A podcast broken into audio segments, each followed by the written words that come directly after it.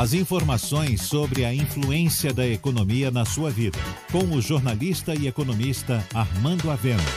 Falando de economia.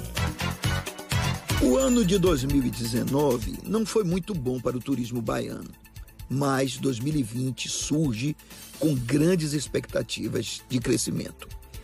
O ano de 2019 não foi bom porque houve fatores que reduziram as potencialidades do setor a falência da Avianca, por exemplo, que reduziu em 25% o número de voos, o óleo que sujou as praias e até o preço das passagens excessivamente alto.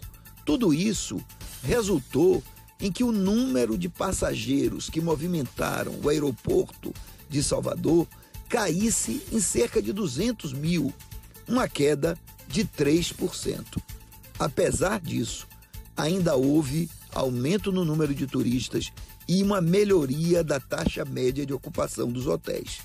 Isso porque Salvador está bem cuidada, está com muitos eventos, é uma cidade voltada para o turismo e agora o turismo está sendo tocado de forma profissional.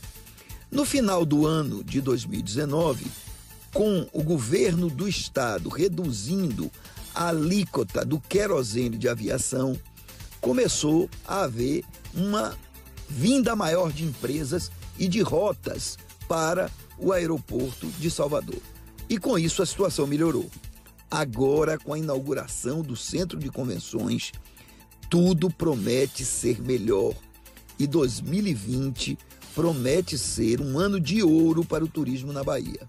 Especialmente porque vai haver a revitalização do turismo de negócios, que vai fazer com que um período sazonal de baixa estação tenha agora a possibilidade de ter eventos, feiras, seminários, congressos e, com isso, aumentar a demanda turística e de vários setores.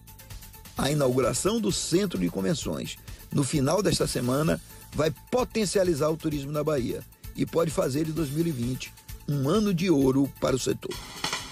Você ouviu Falando de Economia, com o jornalista e economista Armando Avena.